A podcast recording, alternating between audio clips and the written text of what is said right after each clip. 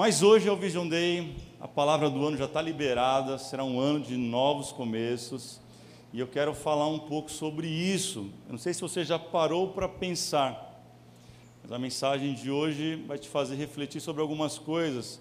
Não sei se você parou para pensar, porque algumas pessoas elas são salvas, receberam a Cristo. Quem aqui já fez isso? Diga amém. Já deveriam estar desfrutando da graça maravilhosa que há em Jesus Cristo, mas pessoas que ainda vivem como se não estivessem na graça. Já pôr para pensar porque algumas pessoas ainda são extremamente desequilibradas na fé e na vida pessoal, pessoas que têm uma baixa autoestima espiritual, gente inconstante, gente que tem um espírito extremamente crítico, gente que briga por posição. Isso não tem aqui, tenho certeza. Tem nas outras igrejas por aí. Gente que briga por status, gente que briga por títulos. Já falei isso aqui, as pessoas me chamam Davis. É, não, ah, mas tem que ser pastor. Antes de ser pastor, eu sou Davis. O meu título não é mais importante de quem eu sou em Cristo. Tem gente que ainda vive de uma forma egoísta, orgulhosa, presunçosa. Já parou para pensar o que pode ser, o que o está causando na verdade? O que seria que está causando esse, esse sintoma nessas pessoas? É sobre isso que eu quero falar um pouquinho hoje. Sabe, o que tem levado pessoas que levantaram a mão para Jesus, pessoas que estão nas igrejas, mas que ainda não desfrutam da plenitude de Deus? Da sua graça maravilhosa. Para isso a gente vai usar o texto de Lucas, capítulo 15. Se você gosta de anotar, anote isso. Eu não vou ler o texto inteiro porque ele é muito extenso, Lucas 15. É, Lucas 15 é conhecido, eu gosto de dar o título para ele de, de, da, do trecho dos, dos achados e perdidos da Bíblia. Ali é os achados e perdidos, porque perdeu ovelha, perdeu moeda, perdeu filho, perdeu de tudo. A gente vai falar um pouquinho sobre isso. É o texto do filho pródigo, que está a partir do verso 11. Você deve conhecer essa história. Quem aqui nunca ouviu falar uma mensagem sobre o filho pródigo? Levanta a mão, deixa eu te conhecer. Nunca ouviu falar essa história, pastor? Primeira vez. Uau! Até quem está visitando a gente já ouviu. Todo mundo conhece a história do filho pródigo. E se eu te pedisse, você que está aqui, você que está em casa, nos assistindo hoje, aí na Lindovel Online, na Lindovel TV, é, e falar assim: descreva para mim a história do filho pródigo, muito provavelmente a maioria de vocês iria dizer: é sobre um filho que pediu herança para o pai antes do tempo. O pai deu, ele pegou essa herança, gastou tudo, foi para um lugar distante, gastou tudo longe do pai, ficou sem nada.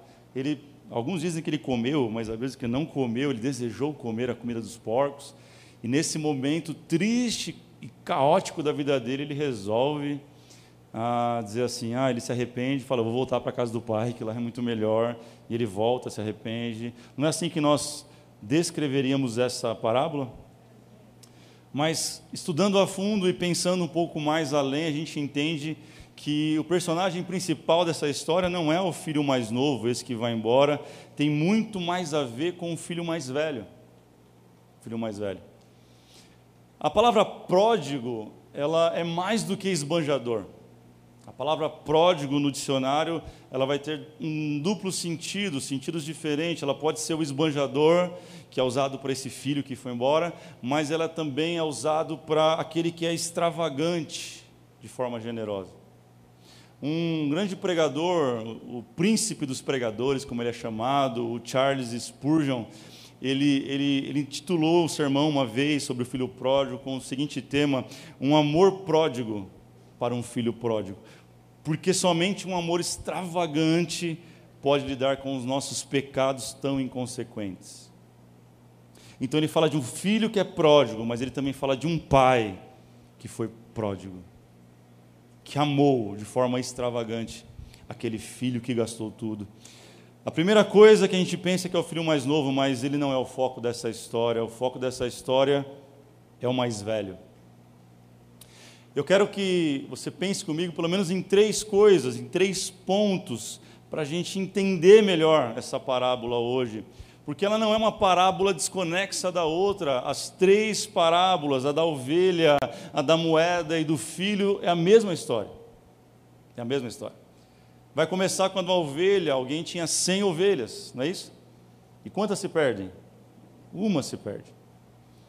E aquele, aquele pastor de ovelhas, aquele cuidador de ovelhas, ele deixa as 99, diz o texto, e, e, não deixa no aprisco, apesar da música que a gente cantou durante anos, dizer isso, não diz, mas deixa no, num lugar aberto mesmo, e ele vai em busca daquela ovelhinha que se perdeu. O texto começa assim, depois, a partir do verso 8, vai dizer: Ou qual é a mulher que, tendo dez moedas, perdendo uma, dez dracmas, perdendo uma, não acende a luz, varre a casa diligentemente até encontrar essa moeda? Essa é a segunda história. E a terceira história, a partir do verso 11, é sobre um homem que tem dois filhos.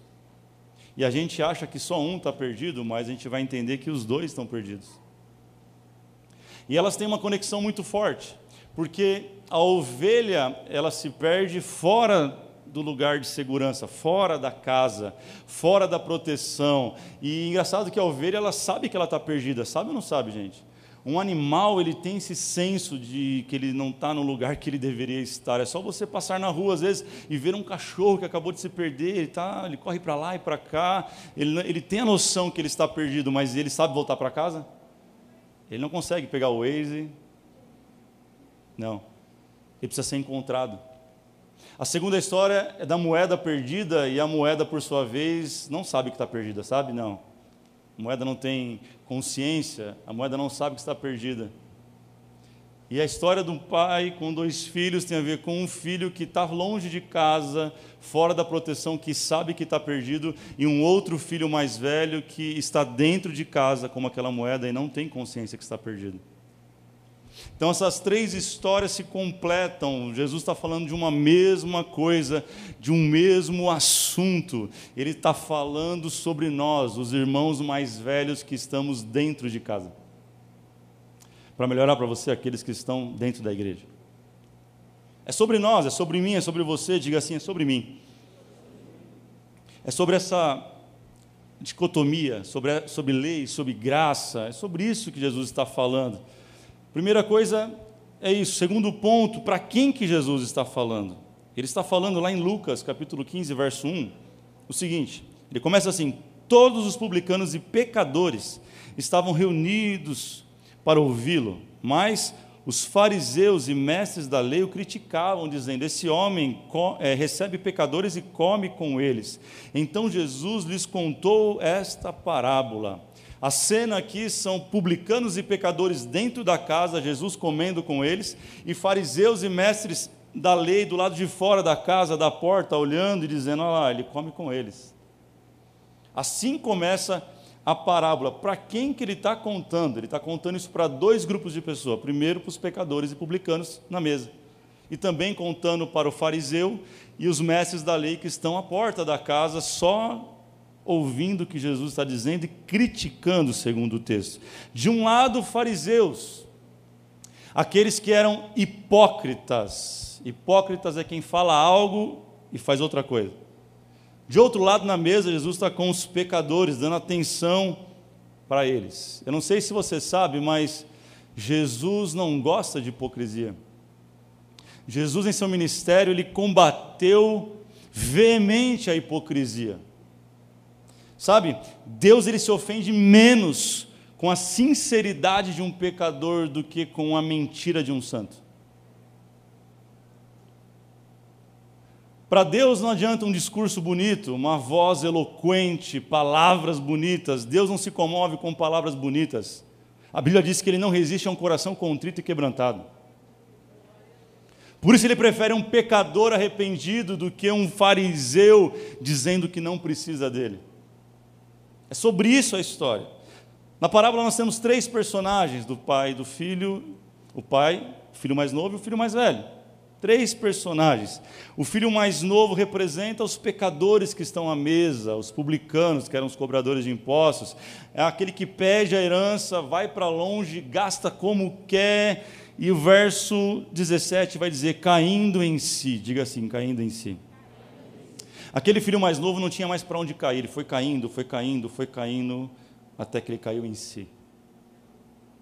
Quando a gente não tem mais para onde cair, só basta cair para dentro de nós mesmos e enxergar o quanto pecadores nós somos, o quanto nós carecemos da graça redentora de Jesus Cristo. É só quando nós não temos mais para onde cair que nós caímos em si, dentro de nós, e encontramos a nossa realidade. Que a gente fala, eu preciso voltar para o Pai. Já o filho mais velho é aquele que fica em casa, aquele que está em casa, que obedece o Pai que você talvez nunca percebeu é que ele representa exatamente os fariseus e os mestres da lei. São aqueles que entendem da lei, aqueles que conhecem o que Deus quer estão afrontando a Jesus Cristo. No final, a gente descobre que o foco da história são eles, porque acaba com o filho mais velho num diálogo com o pai fora da casa. Ou seja, essa história é para mim. Essa história é para você, aqueles que estão na casa com o Pai, mas não têm desfrutado da graça do Pai. Quantos de nós estamos perdidos dentro da igreja, perdidos dentro da religião, perdidos na moralidade, gente? É engraçado, é engraçado, o terceiro ponto é engraçado porque nenhum dos dois até então amam o Pai. Nem o filho mais novo ama o pai, está distante do coração como o mais velho, o mais novo que é o dinheiro do pai, por isso que ele pede a herança e vai embora. E o mais velho a gente descobre que também não quer saber do pai, porque o pai está no melhor dia da sua vida, recuperou o filho que estava perdido. Ele fala: está aqui, meu menino que foi embora. Ele não está preocupado com o dinheiro, ele está preocupado com o filho, porque o evangelho tem a ver com pessoas, não tem a ver com o que as pessoas têm. Ele está preocupado com o filho que voltou, celebrando, pega o melhor boi. Ah, pega aquele que é o Kobe. Pega aquele que está com aquela gordurinha. É isso que eu vou matar para dar para ele, porque meu filho que estava morto reviveu, ele estava perdido e foi encontrado. Só que o irmão mais velho está lá, ranzinza, reclamando, falando mal do irmão, acusando ele que gastou com as prostitutas, mas não diz isso que ele gastou, é uma acusação. É sobre o irmão mais velho que fica ali. Sabe, enfim, ambos não amam o pai. Eles querem apenas o que o pai tem. É interessante pensar que o mais novo pega o dinheiro do pai sendo mal. Ele pede a herança e gasta. Já o mais novo faz a mesma coisa, porque a herança foi dividida para os. Só que ele faz isso sendo bonzinho, fingindo que está com o pai. Na casa do Pai. Enfim, gente, existem duas formas que nós abrimos mão da graça de Deus. Duas formas de nós não vivermos o novo de Deus. Primeiro é sendo mal. Primeiro é não reconhecendo nossos pecados. Primeiro é não reconhecendo o quão pecadores nós somos e quão nós necessitamos da graça perdoadora e redentora de Jesus Cristo. A primeira forma de você não, não, não viver a graça abundante de Jesus é essa. A segunda é sendo bom. E aqui complica. Espera aí, pastor, eu, eu vim para a igreja para ser bom. Ok? O problema é quando você muda o seu coração.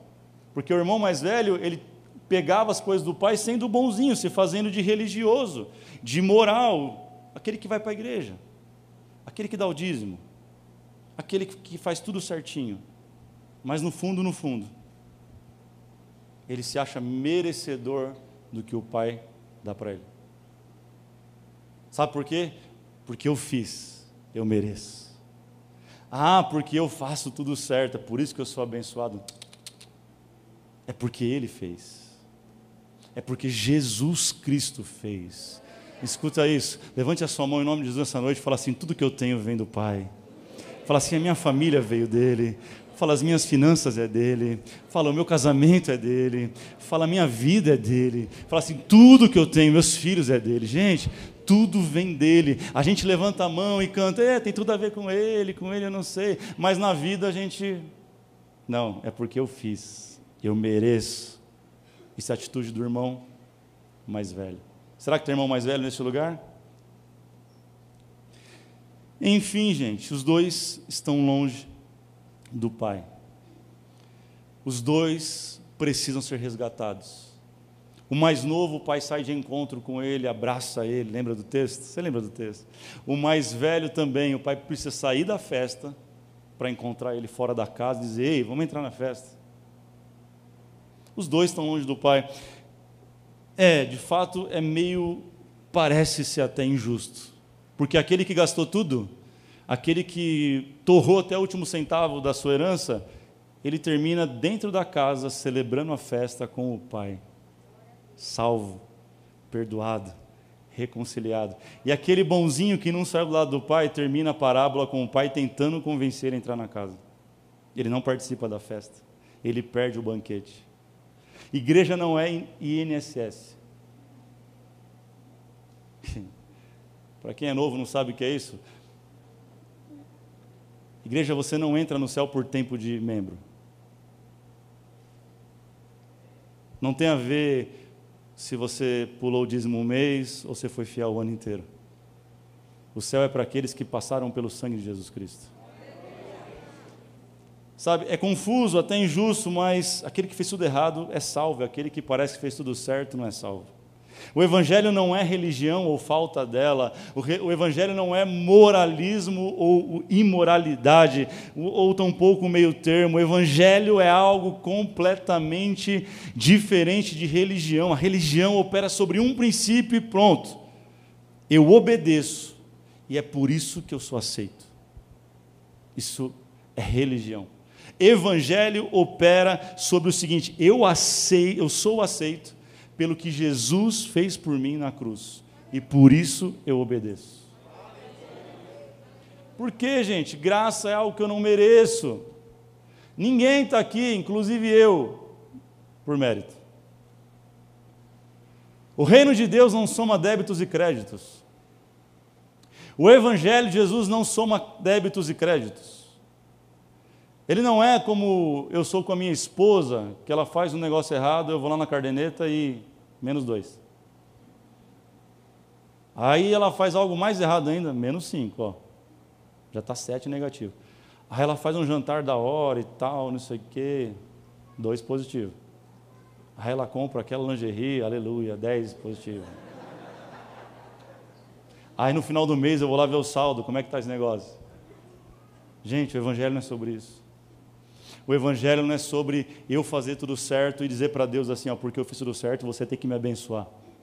O Evangelho é Jesus morrendo numa cruz e dando uma cédula em branco e dizendo para mim e para você, porque eu fiz por você, você pode viver algo novo. Aplauda Jesus.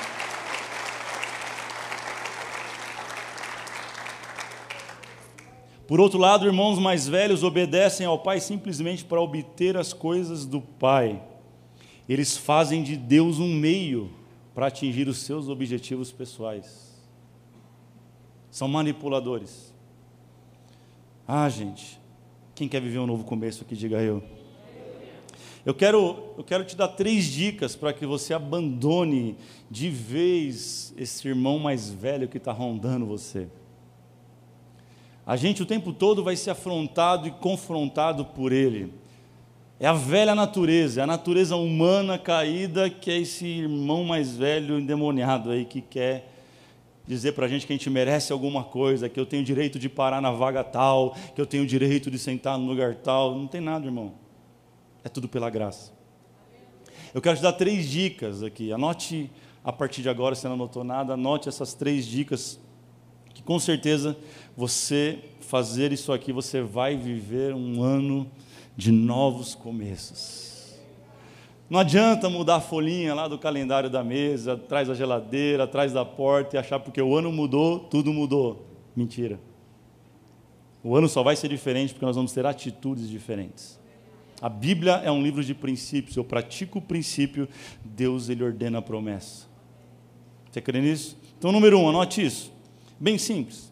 Número um, pare de dar desculpas e dê um jeito na sua vida. Olhe para alguém que você conhece, talvez a tua esposa, teu esposo, teu amigo, fale assim com todo, todo carinho: ei, para de dar desculpa. Dá um jeito na sua vida.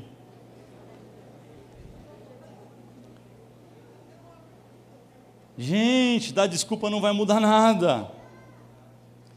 Tem um ditado aí que falam que quem é bom em dar desculpa não é bom em fazer mais nada. Tem outro que fala assim: quem quer, faz. Quem não quer, dá desculpa. Gente, para de desculpa. Chega. Fala para alguém assim: chega, a partir de hoje acabou, não tem mais desculpa. Ah, pastor, gente, crente mimizento não, não aguento, não. Eu tenho paciência com crente pecador. Mas crente mimizento não aguento, não, não tenho. Senhor, me dá paciência. Não dá, não, não quero. Manda tudo para outra igreja ali. Deixa aqui os crentes que querem viver algo novo. Tem alguém aqui que quer viver algo novo? Gente, a pior coisa é você ajudar alguém, aconselhar alguém, orar por alguém que não quer, não quer que as coisas dão certo, só sabe dar desculpa, só sabe falar, ah, é porque fulano, é porque não sei quem, é porque em 1995 meu marido me traiu, é porque não sei quando. Gente, vira essa folha, sabe, muda de página, atualiza em nome de Jesus. Em nome de Jesus, faz um download do céu hoje sobre a tua vida e muda de história, para de mimimi. Esse, esse, esse irmão mais novo, ele, ele não ficou lá, ah, será que ele vai me aceitar? Será que eu volto para a casa do pai? Ah, mas o que eu fiz não tem perdão. Ele ficou fazendo isso. Gente, ele se arrependeu, ele assumiu a responsabilidade, ele assumiu o BO dele, falou: Ei, pequei, pequei contra o céu, pequei contra Deus e pequei contra meu pai, eu não sou digno, mas eu vou tentar. Tem gente que não casa porque não tem coragem de pedir casamento. Eu recebi um monte de perguntas esses dias estranhas. Eu não respondi, não.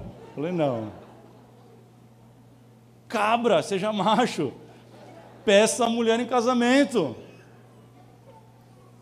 Oh meu Deus. Para dar desculpa. Ah, será que ela vai aceitar? Pergunta. Ah, será que eu consigo aquele emprego? Bate na porta.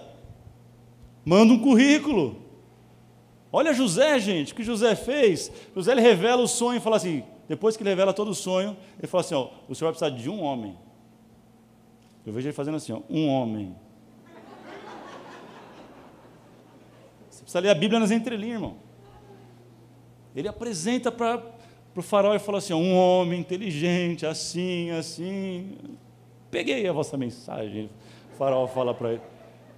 Gente, reage, fala para o irmão, reage. Para da desculpa. Número dois, anota isso aqui, ó. Tua mãe já falou isso, teu pai já falou isso para você, um monte de gente já falou e você não entendeu. Número dois, cresce, seja maduro.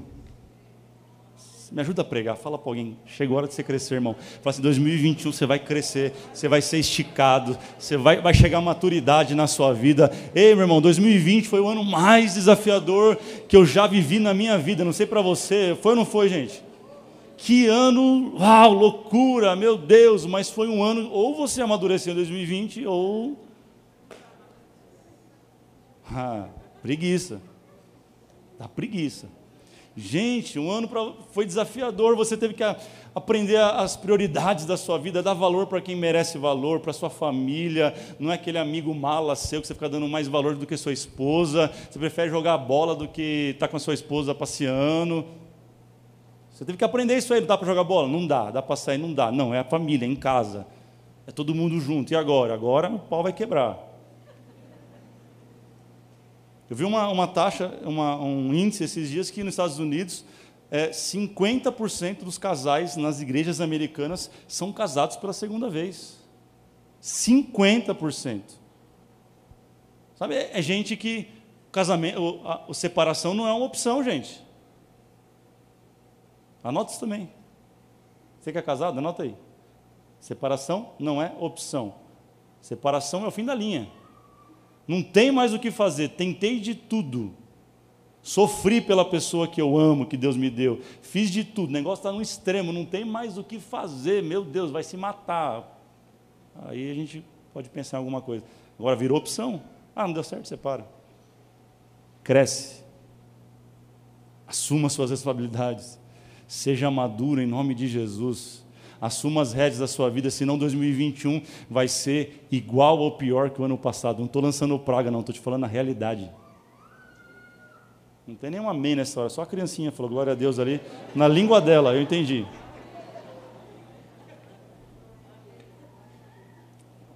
Duas definições de maturidade. Primeiro que maturidade é ficar calado quando o outro espera que você grita, grite. Isso é maturidade. É a pessoa está gritando, você pega um copo de água. Uhum. Hum. Hum. Não baixou ainda, você engole outro. Hum. Pega um saquinho, sopra. Maturidade, irmão, é você ficar calado quando alguém está doido para que você grite. Albert Einstein deu uma definição que a maturidade começa a manifestar-se quando sentimos que nossa preocupação é maior pelos demais do que por nós mesmos. A Bíblia fala que não são os filhos quem tesouram tesouros, né? Eu sei que é, é, é, é redundante, mas que tesouram para os filhos, mas são os pais quem tesouram para os filhos. Porque quem é maduro provê para quem não tem. O irmão mais velho não tinha maturidade. Gente, até quando? Sabe, esse ano aqui vai ser o ano de novos começos. E deixa eu dar uma notícia para você: não é pastor que gera ovelha, mas é ovelha que gera ovelha. Ovelha sadia gera ovelha. Pastor cuida de ovelha para ela ser sadia, para você gerar novas ovelhas, traz para cá, a gente cuida delas. Então chega, fala assim, ó, chega. Fala assim, ó, chega de se vitimizar. Fala assim, a partir de hoje, eu vou lá fora buscar aqueles que estão perdidos. Eu creio, eu creio. Quem aqui esse ano vai ser um promotor, vai prover novos começos? Levante a sua mão. Eu declaro que você vai ver pessoas que você vai trazer para este lugar, recebendo o Evangelho, levantando a sua mão, vivendo transformação. Pessoas que você mandou um link da sua família, do seu convívio, vão aceitar a Jesus e nós vamos ter a maior colheita que nós já tivemos de todos os tempos aqui. Você crê nisso? Eu creio. Número 3, gente. Número 3. E último. Quem está animado aí? Só quem está animado. Anota aí. Seja coerente. Seja coerente. O que é coerência, pastor? Coerência é a menor distância entre o que eu falo e o que eu vivo. Coerência é a menor distância daquilo que eu falo para aquilo que eu vivo. Sem ser o fazer se torna incoerente. O Evangelho é sobre ser, não é sobre ter. Eu preciso ser, eu preciso internalizar a palavra de Deus, o Evangelho, eu preciso praticar, eu preciso buscar. Talvez você ainda não está conseguindo viver aquilo que você crê, mas você está buscando aquilo. Isso é coerência. Isso fala de coerência. Irmãos mais velhos, eles não têm coerência. É o tipo de pessoa que só ora quando o calo aperta, só ora quando dá errado, só ora quando vem um problema, só ora quando vem a doença, quando está tudo bem, esquecem de Deus. Gente incoerente, aí depois fala, depois de anos, vem, a, vem, a, vem o perrengue chique. Aí fala assim: Nossa Deus, você não me ouve, lógico. Que pai que vai ouvir um filho que só se encosta nele para pedir dinheiro? Que pai vai ter prazer no relacionamento com um filho que só encosta para me dar, me dar, me dar, me dar? Isso não é relacionamento, isso é um caixa eletrônico. irmão mais velho acha que Deus é um caixa eletrônico acha que, meu Deus, gente, isso não é evangelho. Evangelho é sobre relacionamento. Sabe? Pega essa aqui, ó. É incoerente, gente, não ter tempo para Deus nesta terra e querer passar a eternidade com Ele no céu. É incoerente. A gente falar que ama, a gente cantar que ama, mas a gente não tem 10 minutos para ler a, a leitura diária bíblica nossa. Faz sentido? A gente tem sido irmão mais velho em tanta coisa, a gente não percebe, porque aquilo já virou nossa, parte do nosso dia a dia. Mas Deus me trouxe aqui nessa noite para te tirar da zona de conforto, mexer com você, sabe, sacudir você para que esse ano você acorde e seja coerente com Ele. Dois amém, glória a Deus. Um. Cara, esse irmão mais velho era extremamente coerente. Ele está descendo a lenha no irmão mais novo, dizendo: Ah, está lá seu filhinho querido, que pegou a sua herança, gastou tudo, não sei o quê. Só que você não percebeu, talvez ele. Não percebeu, talvez, mas ele também pegou a herança. Sim ou não? Ele pegou a herança também, ele aceitou em vida. É que ele não tinha coragem de pedir, mas o outro teve coragem. Essa é a diferença deles. Essa é a única diferença. Ele ficou ali só, é, eu não queria, né? Mas já que esse aí está pedindo, está aqui na minha conta, está o Pix está aqui.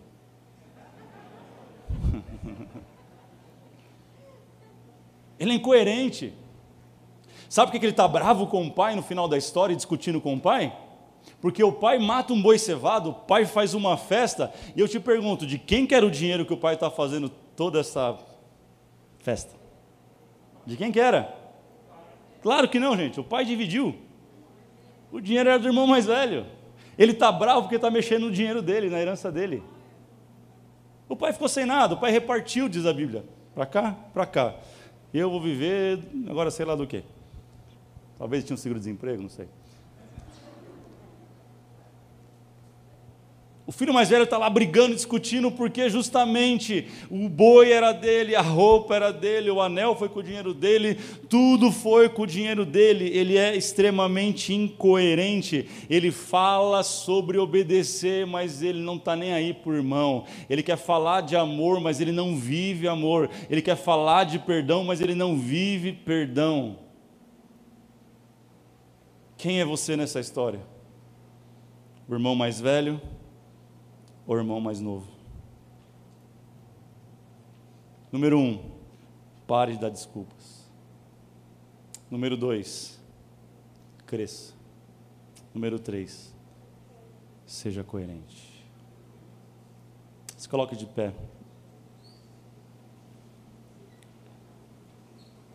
Eu termino te lembrando três coisas que o pai fez pelo irmão mais novo, pela sua atitude de arrependimento. Três coisas. Ele dá uma roupa, ele dá um anel, ele dá uma sandália nova para o filho. Sabe, 2020 talvez foi um ano onde você só chorou, um ano de tristeza, um ano difícil, é, eu não perdi, um, graças a Deus, um parente para essa doença, mas talvez você perdeu alguém, um parente, um amigo, alguém muito querido. E foi um ano de muita tristeza, de muita luta.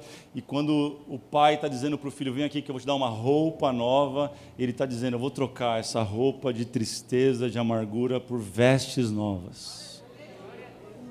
O Senhor está dando vestes novas para muita gente aqui hoje. Sabe, a roupa diferencia o escravo do filho. Eles eram conhecidos pela roupa, de longe sabia quem era escravo, quem não era, quem era filho. Sabe, acabou o tempo de escravidão da sua vida em qualquer área que você esteja vivendo. Deus está dando uma roupa nova sobre você que tem mentalidade de irmão mais novo. Segunda coisa que ele faz é colocar um anel no dedo do filho. O anel fala de autoridade, diga autoridade. Quantos de nós não perdemos autoridade por decisões erradas que tomamos? Por pecados que entramos quando a gente foi ver, a gente estava enredado num negócio horrível.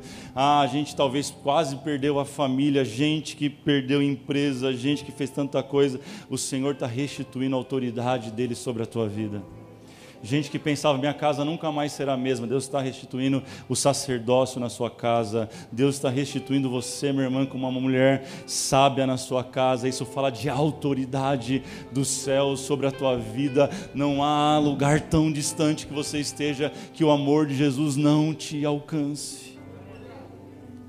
Anel fala sobre autoridade, sobre poder, diga poder poder contra o pecado receba sobre a sua vida, poder contra o medo, poder no mundo espiritual. O Senhor está te revestindo nesta hora. Ah, não sei se você pode enxergar isso pelos olhos da fé nesta noite, mas o Senhor está derramando coisas novas sobre a tua vida. Eu não sei quem aqui está recebendo isso. É para aqueles que creem, é para aqueles que entendem, é para aqueles que, que discernem o mundo espiritual, mas Deus está fazendo coisas poderosas neste lugar. Oh Espírito Santo de Deus. Número 3, ele dá uma sandália. Um calçado novo.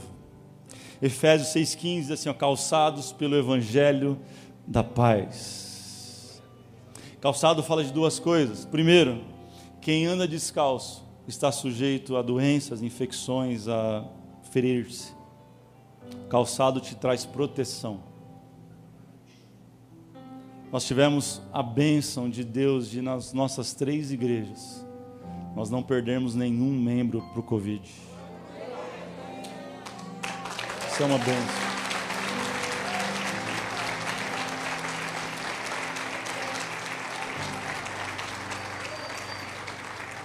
Para alguns, isso é coincidência. Para nós, é o poder de Deus. Para alguns é loucura pensar isso. Para nós é a manifestação de Deus. Sandálias falam de proteção. Deus, o mesmo Deus que cuidou de você até aqui, vai continuar cuidando e te protegendo até o final dessa história.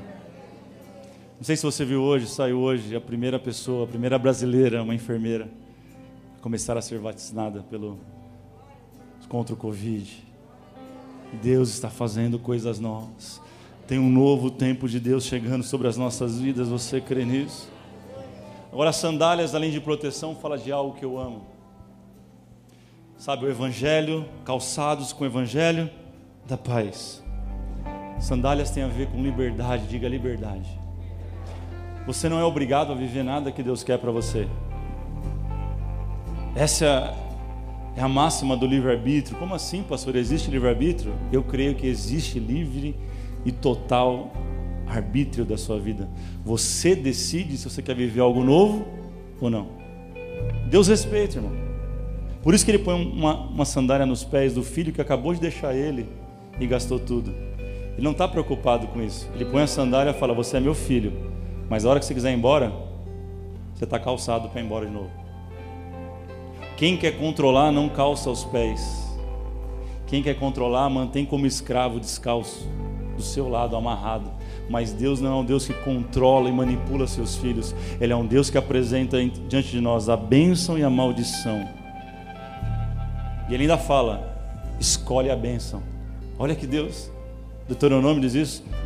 Coloco diante de vós a bênção e a maldição. As pessoas não entendem isso. Deus não é um Deus que amaldiçoa. Ele apresenta e diz: Ó, se eu fosse você, eu escolheria a benção. Além do véu, se eu fosse você, eu escolheria viver um ano de novos começos. Olha o que ele está dizendo para mim e para você nessa noite. A escolha é sua, a decisão é sua, a decisão é minha.